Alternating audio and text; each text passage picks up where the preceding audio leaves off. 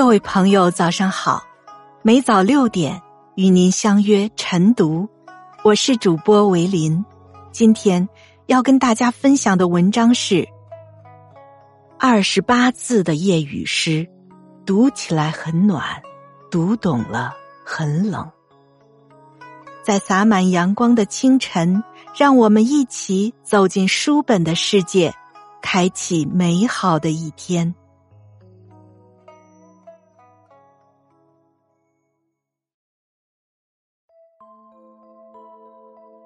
时间倒回到一千多年之前，在巴蜀之地的一个雨夜，秋雨绵密淅沥，不肯断绝，薄雾霭霭，弥漫于嘈杂的雨声中。远处的人家隐约有灯影绰绰，窗边映出一个孤单的剪影，正对着烛火发呆。温暖的光晕洒落在桌案上。照亮了信笺上的小字，微微卷曲的直角暗示着他曾被人一读再读，反复摩挲。那是远在长安的妻子寄来的书信，娟秀的字迹间诉说着久久无法得以疗愈的思念。他在问：究竟何日才是你的归期呢？一声几乎轻不可闻的叹息，引得烛影轻轻一晃。正在发呆的人回过神来，拿起手中的笔，写下一首小诗作为回信。夜雨寄北，君问归期未有期，巴山夜雨涨秋池。何当共剪西窗烛，却话巴山夜雨时。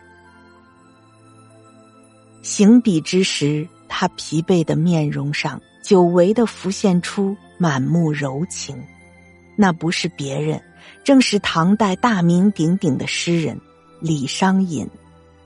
自从奉诏外任之后，他最放心不下的。便是独自留在长安的妻子王氏，唯一能够使他得到慰藉的，便是自千里之外寄来的一封封家书。面对妻子对于归期的询问，他却不知道该如何作答。你问我何时才是归期，但我却不能给你肯定的回答。宦海沉浮，太多身不由己，来。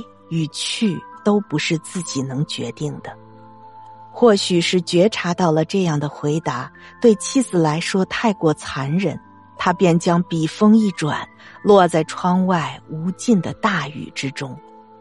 你知道吗？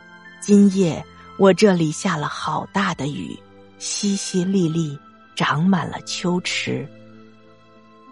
因为爱你，所以想与你分享生活中的点滴。因为想你，所以用这种方式拉近我们的距离。记得从前在家的时候，也曾遇到这样的潇潇夜雨。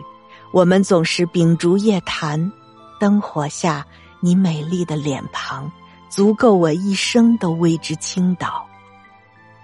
赌书消得泼茶香，当时只道是寻常。什么时候能再次与你在灯下私语呢？如同你思念我一样，我也在深深的思念着你。短短的二十八个字，却承载着无尽的相思柔情，让人心头一暖。双向奔赴的爱情，即使相隔万里，也能给人莫大的鼓舞和安慰。待到窗透初晓。云消雨霁，这一封满怀爱意的家书便会被送上旅途，最终落入妻子手中。听到这里，也许会有人发出质疑：如此温暖的一首诗，为什么要给他贴上绝望的标签呢？那是因为李商隐在写下这首诗的时候，他的妻子王氏已经病逝在长安，他永远。都无法收到他的回信了。从前车马都很慢，一封带着思念的信，往往要辗转数月才能落到主人的手中。李商隐所拿到的是妻子写给他的最后的一封信。也许他已经预感到自己时日无多，又不愿意让他担心，所以才会一遍又一遍的问他：“究竟何日才是你的归期呢？”他渴望得到一个肯定的答案，在生命消逝之前，再见一见让自己魂牵梦萦的那个人。可惜的是，他还没能得到答案，便永远沉睡在夏秋之交时的长安。而李商隐得到这封信的时候，已经是秋天了。他怀着无限的期盼写下回信，憧憬着重逢之日，却未曾想到，一封书写着妻子死讯的家书正在快马加鞭的朝他赶来。最绝望的是，我还在憧憬着重逢，但那一天却永远都不会到来了。对于一生。因深陷牛李党争而郁郁不得志的李商隐来说，妻子便是他生命中唯一的光，是他在无数个至暗时刻为自己点亮一盏小小的烛火。那光也许很微弱，但足以支撑着他一路前行。烛火熄灭之时，他唯一可以取暖的地方也就消失了。世间最痛，莫过于死别。我想，如果当年的李商隐早早得知妻子病重的消息，他也一定会不顾一切的飞奔回妻子身边。没有你，我要这功名利禄又有什么用呢？只可惜生命中太多遗憾，却唯独没有如果。其实，人生就是一个不断挽留的过程。我们不愿面对衰老，于是挽留青春，但时钟永远不停，岁月终有痕迹。我们不愿面对离别，于是挽留爱人，但或生离，或死别，相逢便是为了说再见。